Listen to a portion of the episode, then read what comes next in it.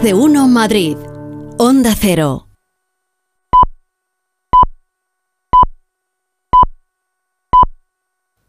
Son las 2 de la tarde, la una en Canarias de este día de contrastes. De lo mejor, la historia de éxito que coloca a España en lo más alto y convierte al fútbol femenino en un referente mundial.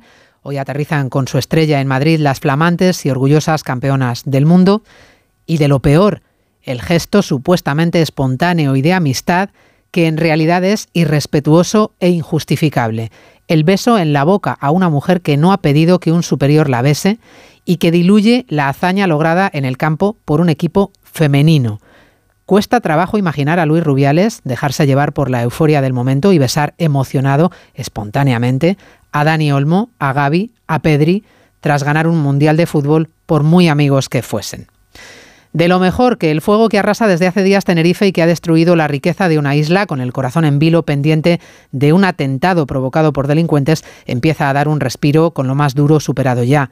Y de lo peor, el bloqueo al que se puede ver abocado el país condenado a resolver un dilema, o encaminarse hacia una investidura fallida y una repetición electoral, o ir hacia un gobierno atado de pies y manos por el independentismo. Al rey le toca designar candidato y escoger.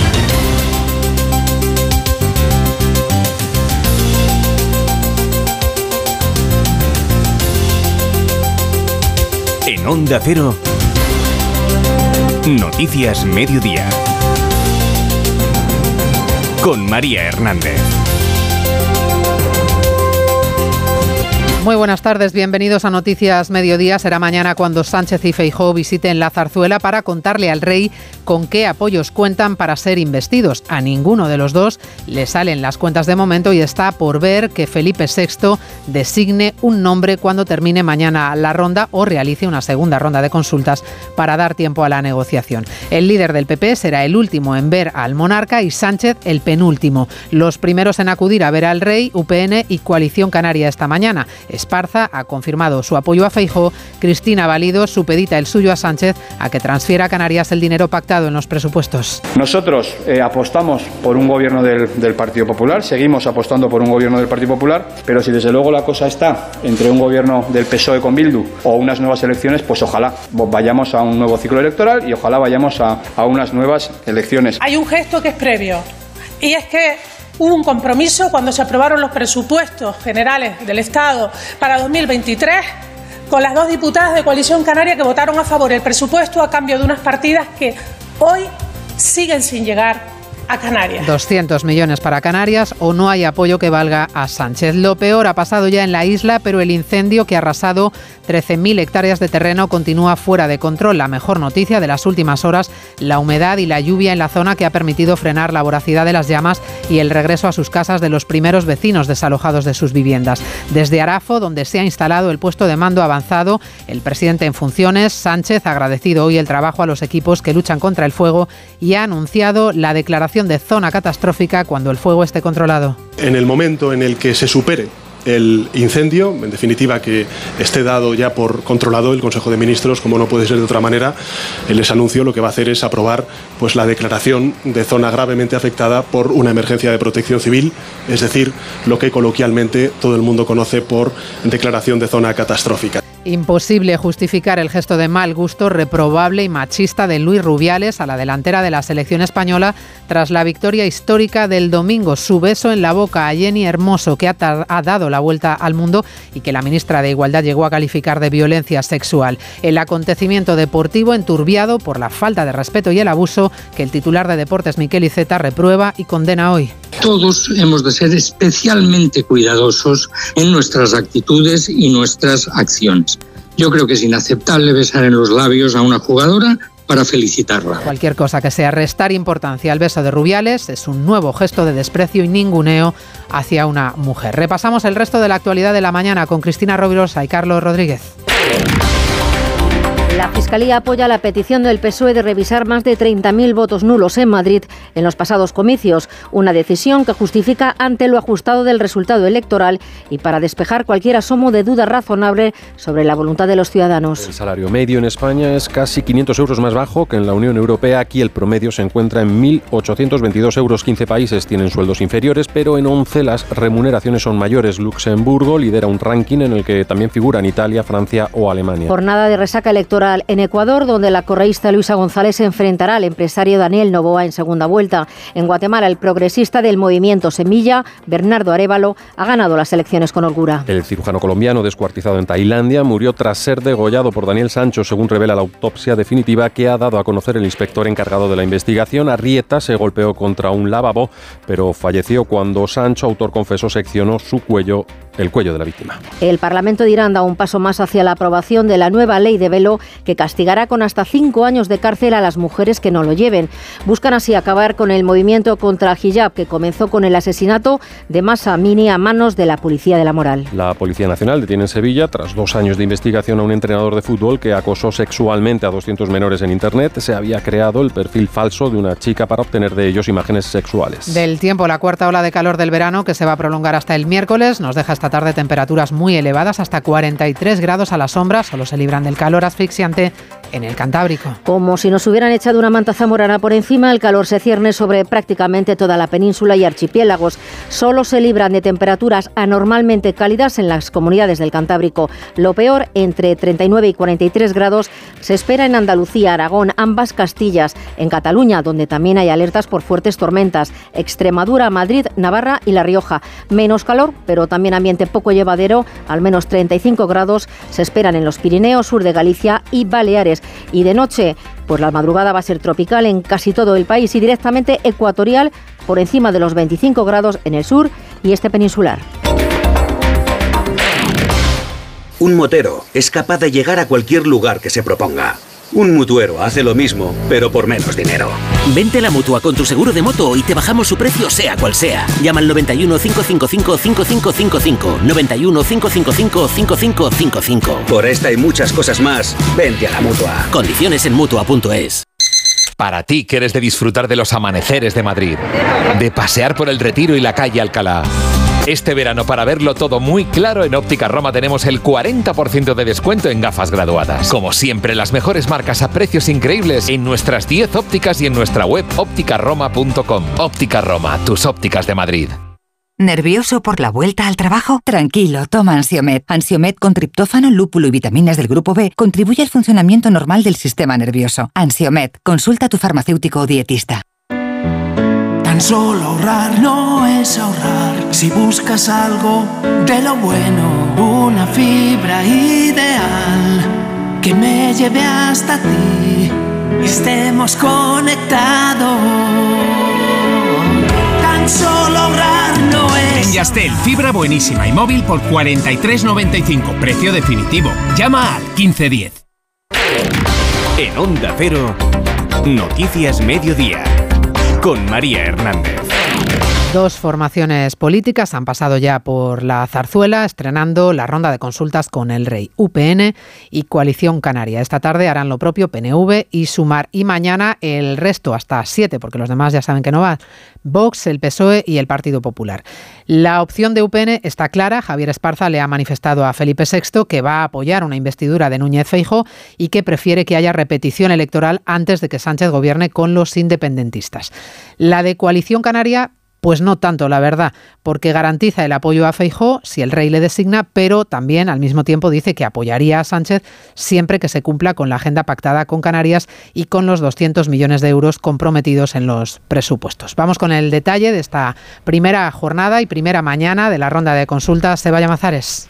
UPN apuesta y así se lo ha trasladado al jefe del Estado por un gobierno del PP, pero si el partido está entre un gobierno del PSOE con Bildu o nuevas elecciones, la formación de Javier Esparza tiene claro que lo que prefiere es la repetición electoral. Esparza alerta contra las líneas rojas que ha cruzado el PSOE para gobernar en Navarra gracias a Bildu, que incluye terroristas en sus listas, y a Pedro Sánchez le advierte España es un Estado de derecho. Señor Pedro Sánchez, más allá de los intereses partidistas y políticos que él tenga, desde luego tiene que cumplir la ley. Vivimos en un Estado de Derecho, eh, no se pueden ceder al independentismo cuestiones que puedan ser inconstitucionales, yo creo que es algo claro, porque obviamente, eh, bueno, pues es algo que, que se tendrá que debatir. Si se hace así, pues obviamente en los órganos donde correspondan, desde un punto de vista jurídico y judicial. Coalición Canaria también apoyaría, llegado el caso a Feijo, aunque en su caso la situación planteada a Felipe VI por Cristina Valido va más allá. Como Esparza apoya la legitimidad de Feijo para intentar una investidura, pero también podría plantearse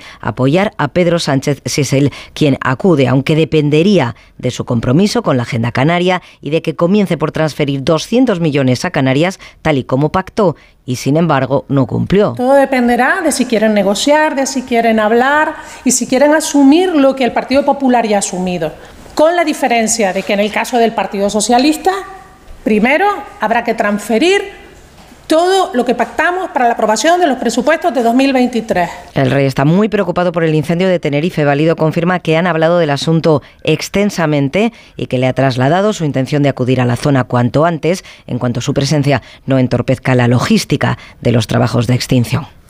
Se da la circunstancia de que las formaciones políticas en las que Sánchez necesita apoyarse para salir investido no van a ir a decirle al rey si le apoyarán o no. Ni Esquerra, ni Junts, ni Bildu, ni el BNG van a participar de esta ronda de consultas que termina mañana. Así que para designar a Sánchez, Felipe VI tendría que fiarse a ciegas de la impresión que le traslade el presidente en funciones. Y ya para complicar todavía más la jugada, Tampoco el PNV va a desvelar esta tarde en Zarzuela a quién está dispuesto a dar su apoyo, porque los nacionalistas vascos entienden que la ronda se ha precipitado, es muy pronto y que todavía no ha dado tiempo a negociar nada. De manera que el bloqueo podría terminar con candidato o sin él en el caso de que el rey considere que hace falta una segunda ronda. José Ramón Arias. Será una de las decisiones más complicadas que don Felipe tenga que tomar en este ámbito, ya que existe una voluntad pública del Partido Popular de aceptar el encargo si este se produjera, aunque no tenga los votos suficientes. El PNV ha vuelto a señalar hoy su rechazo a un acuerdo con los populares, pero por otra parte, el Partido Nacionalista Vasco también se ha querido situar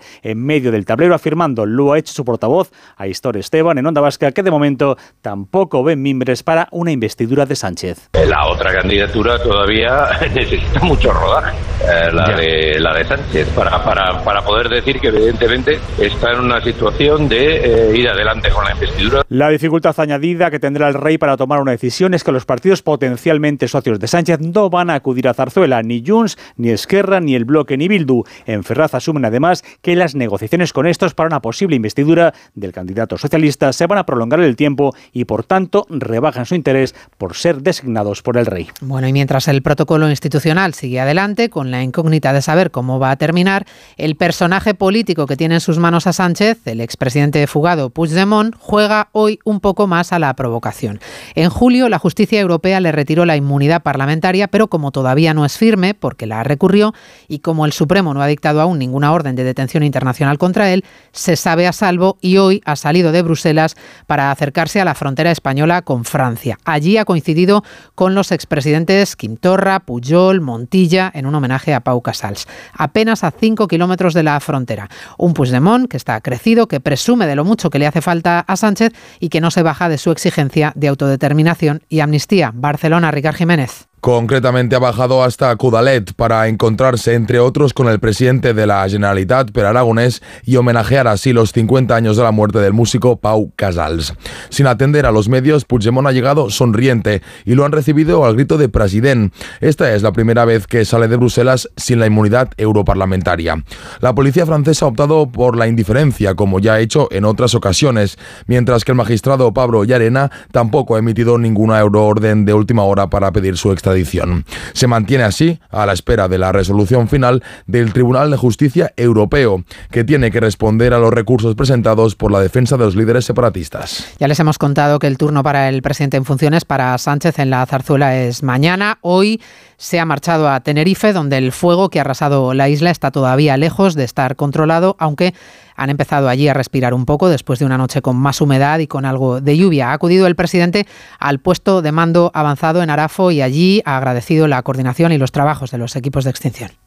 La coordinación y la cooperación y la colaboración que hemos desplegado entre todas las administraciones. Quiero, presidente, reconocer el trabajo del Gobierno de las Islas Canarias, del eh, Cabildo, de los ayuntamientos, por supuesto también ministro, delegado del Gobierno, el de la Administración General del Estado, que ha desplegado una ingente cantidad de recursos para poder hacer frente a, a este incendio agradeciendo Sánchez la labor de coordinación y anunciando, lo escuchábamos en la portada, que se declarará la zona catastrófica cuando ya se haya controlado el fuego. Los últimos datos confirman que lo peor ya ha pasado y que se espera que se empiece a permitir muy pronto el realojo de los vecinos que han tenido que salir de sus casas. La climatología ha ayudado mucho hoy, las condiciones están siendo favorables y parece que hoy se podría dar ese fuerte empujón sobre el terreno del que hablaba el presidente canario en más de uno esta mañana. Redacción en Canarias, Gustavo de Dios. Si se cumple el guion que los responsables de la extinción han trazado, el incendio se va a quedar en unas 13.200 hectáreas de superficie afectada a lo largo de 12 de los 31 municipios de Canarias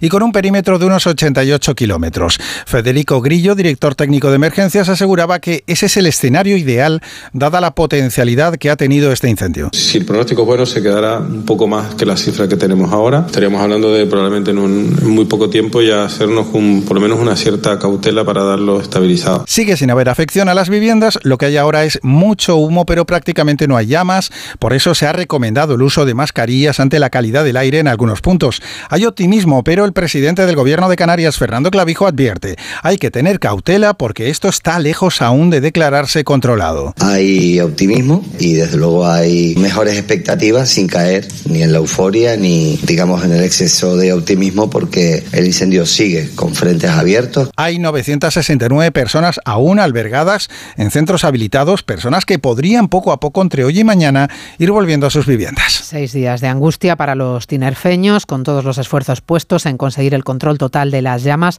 y con la Guardia Civil investigando ya para detener al o a los culpables de este incendio provocado, porque ya no hay duda de que ha sido intencionado. La mano del hombre está detrás de la mayor parte de los fuegos en nuestro país, que arrasan miles de hectáreas cada año. En lo que llevamos de 2023, con este de Tenerife, son ya 78.000 las hectáreas arrasadas. Es el segundo peor año de la década. Belén Gómez del Pino. Una década en la que hasta el momento se han calcinado algo más de 700.000 hectáreas en nuestro país, un 2% de nuestra superficie forestal. Este 2023 suma 18 grandes incendios de más de 500 hectáreas y son 155 los siniestros de este tipo en los últimos 10 años. Los incendios son la, la gran lacra del verano y 9 de cada 10 son intencionados o fruto de una negligencia. Gustavo Colmena, especialista forestal de la ONG WWF. Dentro de los incendios derivados de la acción humana existe una preocupante tasa de intencionalidad. El 53% de los siniestros son provocados, lo que da idea de la existencia de graves conflictos sociales y económicos que continúan sin ser resueltos desde hace décadas. Desde enero se han producido en España casi 2.000 incendios de más de una hectárea y más de 4.000 conatos. De las 78.000 hectáreas arrasadas, el 60% corresponden a Matorral y Monte Abierto y se han calcinado 20.000 hectáreas de bosque. No menos dramática que la estadística de los incendios en nuestro país es la de las pateras que llegan a nuestras costas, especialmente ahora en verano. Solo este fin de semana se han contabilizado 15. Este lunes, tres más. Más de 500 migrantes han intentado alcanzar las costas de Baleares, de Canarias o de Alicante. Alejandro Sardón. En concreto, son 551 personas las que han llegado hasta nuestras costas desde el sábado. Más de una decena son menores de edad. 154 a Baleares en 10 pateras, la mayoría a la isla de Cabrera, otros 45 migrantes a las localidades alicantinas de Javia, Santa Pola y Benidorm y 352 a las islas del Hierro y Lanzarote en cinco embarcaciones de mayor tamaño. Afortunadamente todos se encuentran en buenas condiciones, solo tres personas han tenido que ser atendidas por quemaduras. Con estas cifras son ya casi 20.000 personas las que han llegado por vía terrestre y marítima y suben un 10% las llegadas en pateras con respecto al año anterior. Noticias Mediodía. En verano, con el sol, el cloro, el aire acondicionado, los ojos se secan e irritan. La solución es Devisión Lágrimas. Devisión alivia la irritación y sequedad ocular. Devisión Lágrimas. Este producto cumple con la normativa vigente de producto sanitario. A ver esa foto, decir patata. ¡Hijolusa! Es que decir patata es decir hijolusa. Por eso, cuando nos busques en el supermercado, dale la vuelta al envase y encuentra nuestra marca para garantizarte una gran calidad en tu mesa. Patatas hijolusa. Amamos las patatas. ¿A la playa? A la playa. ¿En el pueblo? En el pueblo. ¿En casa? En casa. Este verano estés donde estés, Covirán está. Síguenos en Twitter, arroba mediodíaoc. El aluvión de drones que Ucrania sigue lanzando contra territorio ruso ha puesto bajo una intensa presión a las defensas antiaéreas de Moscú. Los últimos incidentes han provocado los primeros heridos al oeste de la capital de Moscú, donde un dron ha impactado contra una vivienda. El tráfico aéreo se ha visto afectado con vuelos suspendidos por el constante tráfico de drones. Rusia sigue lanzando proyectiles y considera una provocación la decisión de Dinamarca y de los Países Bajos de donar aviones de combate F-16 a Zelensky. Corresponsal en Moscú, Xavi Dinamarca entregará 19 aviones, Holanda todavía no tiene claro cuántos, pero tiene hasta 42 disponibles. Rusia advierte de que la decisión va a intensificar el conflicto, lo mismo que dijo sobre otros casos de armamento cedido a Ucrania. De momento Rusia tiene la escalada en su casa. Un hombre ha sido hospitalizado en Moscú y una mujer atendida por los fragmentos de un dron derribado que cayeron sobre una vivienda. Moscú parece más preocupada por los aviones que tendrá Ucrania. Tras un año y medio de bombardeos en ciudades ucranianas, un embajador ruso ha lamentado que Dinamarca busque con su apoyo dejar a Ucrania sin otra opción que continuar la confrontación militar con Rusia. Se espera la primera entrega de aviones F-16 alrededor de Año Nuevo. Es lunes de resaca electoral en Guatemala y en Ecuador, con giro a la izquierda. En Guatemala, donde el candidato del movimiento Semilla, Bernardo Arevalo, se ha impuesto por sorpresa y frente a todos los pronósticos de las encuestas. Ha arrasado en las presidenciales de ayer. En Ecuador, donde la campaña se vio teñida de sangre por el asesinato del candidato Villavicencio, la segunda vuelta decidirá quién presidirá el país, si la correísta Luisa González o el moderado Daniel Novo, a la gran sorpresa de la noche. Corresponsal en Latinoamérica, Sánchez Olmos. Bajo unas fuertes medidas de seguridad, Ecuador ha celebrado una primera vuelta electoral tranquila que ha obligado a varios candidatos a votar con chaleco antibalas y escolta, pero en la que no se han registrado graves incidentes. El próximo 15 de octubre conoceremos el nombre del nuevo presidente o presidenta del país que se definirá entre la correísta Luisa González y el empresario multimillonario Daniel Novoa, a quien nadie esperaba en esta segunda vuelta y podría aglutinar ahora todo el voto anticorreísta en torno a su candidatura. Por otro lado, en Guatemala, las celebraciones de los simpatizantes del movimiento Semilla, un partido progresista y antisistema que el oficialismo trató de ilegalizar, se han extendido hasta altas horas de la madrugada después de que Bernardo Arevalo se haya confirmado como próximo presidente del país al vencer a la ultraconservadora Sandra Torres. Su mensaje de cambio, centrado en la lucha anticorrupción y el rescate a los más desfavorecidos, ha logrado calar en una sociedad cansada de políticos tradicionales que ofrecen ofrecen pobres resultados. Es día para recordar el símbolo que supuso Masha Amini para las mujeres iraníes que durante meses reivindicaron su libertad en las calles del país quitándose el velo como forma de protesta. El símbolo que se castigó con represión, con cientos de muertes, con miles de detenidos y con ejecuciones en público de los manifestantes. Hoy Irán sigue caminando en esa dirección con el Parlamento iraní a punto de aprobar la nueva ley del velo que contempla penas de hasta cinco años de cárcel para las mujeres que se atrevan a retirárselo en público. María Aparicio. El texto cuenta con 70 artículos y establece castigos como multas o la prohibición de conducir, también reducciones de salario y penas de cárcel. Su aprobación depende ahora del Consejo de los Guardianes, un organismo jurídico y religioso que procurará el apoyo a la cultura de la castidad en línea con la legislación iraní. Aseguran que las mujeres podrán elegir cómo cubrirse el cabello siempre y cuando lo hagan. Son muchas, cada vez más, las que se oponen a esta obligación. Ya lo manifestaron en el movimiento contra el yihad que comenzó el 16 de septiembre del año pasado a raíz del asesinato de Amini. Desde entonces, muchas iraníes han dejado de usarlo como símbolo de protesta y han sido castigadas por ello. Hoy hemos conocido la detención de una más, la documentalista iraní Modgan Ilanlu, que apoyó las protestas, ha ingresado en prisión sin motivo justificado meses después de ser indultada por publicar fotos sin llevarlo puesto. Almería, eres mi sol. Sol que ilumina majestuosos pueblos y enigmáticos rincones. Sol que embellece monumentos y descubre tradiciones. Sol que enciende sabores únicos. Luz auténtica, única e inesperada. Eres historia, arte y pasión.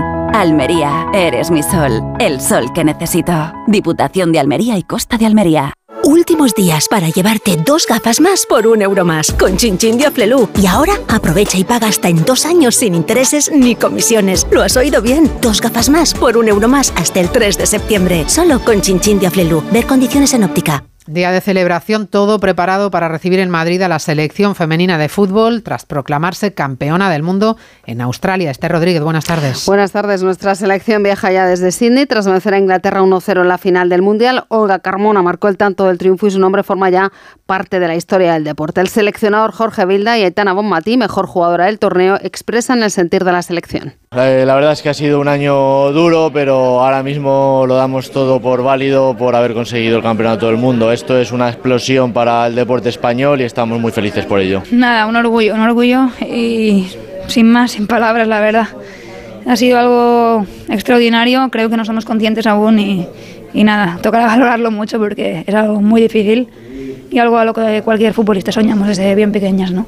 Declaraciones de Bilda y Matí en Radio Estadios y el camino de este equipo ha estado marcado por el conflicto. La final ha dejado una nueva polémica por la efusiva felicitación, beso incluido del presidente de la Federación, Luis Rubiales, a Jenny Hermoso. El tema desatado a ir a dar reacciones en el ámbito político y copa la atención de la prensa internacional. Pero nos quedamos con las numerosas felicitaciones que ha recibido el equipo y que se resumen en las palabras de Xavi Hernández. Bueno, pues me uno a las felicitaciones, ¿no? Yo creo que, que, se tiene que apostar por ellas, ¿no? Al final han demostrado, ¿no? Hoy han jugado muy bien, han competido muy bien, han sido un equipo. Me alegro por Jorge Vilda, por Rubiales, por la Federación, por uh, todas las jugadoras que han, que han participado y las que las pioneras, ¿no? Las que les costa, las que les costó mucho jugar a fútbol siendo siendo mujer, ¿no? Yo creo que es bueno, me uno a los elogios, ¿no? Espectacular, espectacular, espectacular. Campeonas del mundo en tan poco tiempo, ¿no?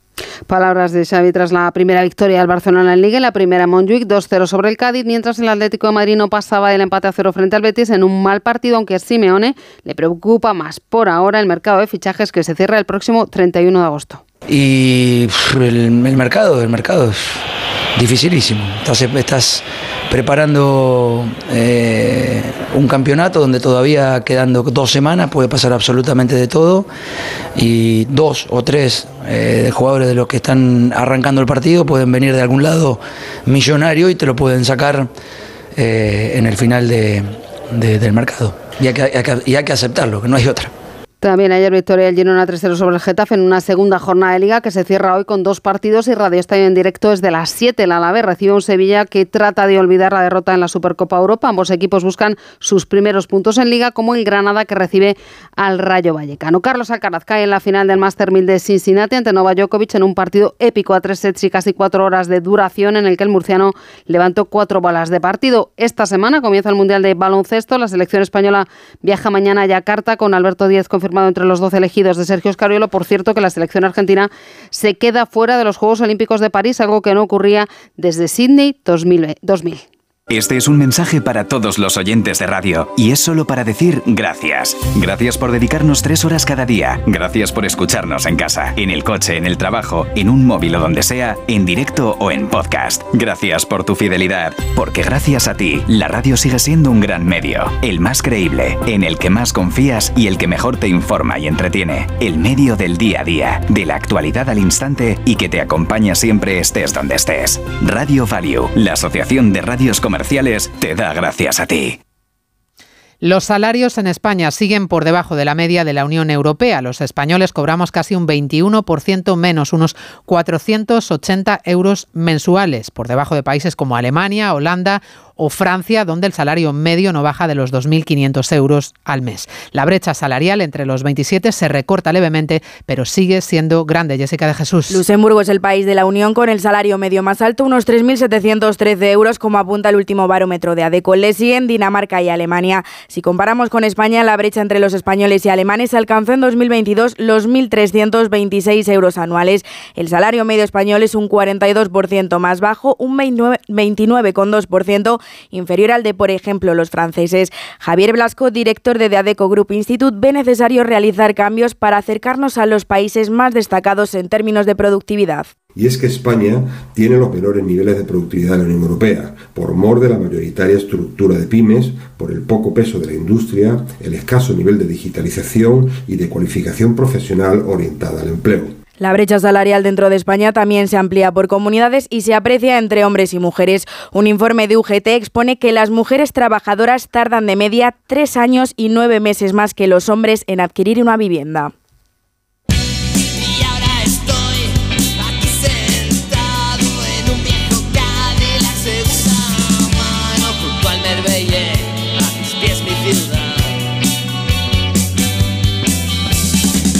Loquillo llega hoy a Segovia para presentar su último trabajo, Diario de una tregua, junto con los clásicos más reconocidos de su trayectoria musical en solitario. Una oportunidad para disfrutar de la energía de esta banda sobre un escenario único, el de la Real Fábrica de Cristales de la Granja. Dame una sonrisa de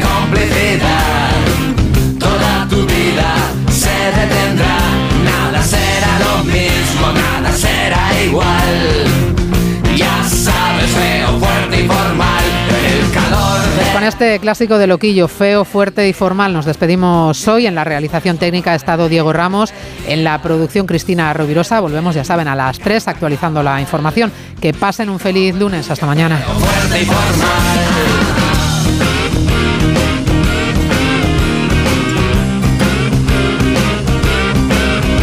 En Onda Cero, Noticias Mediodía, con María Hernández.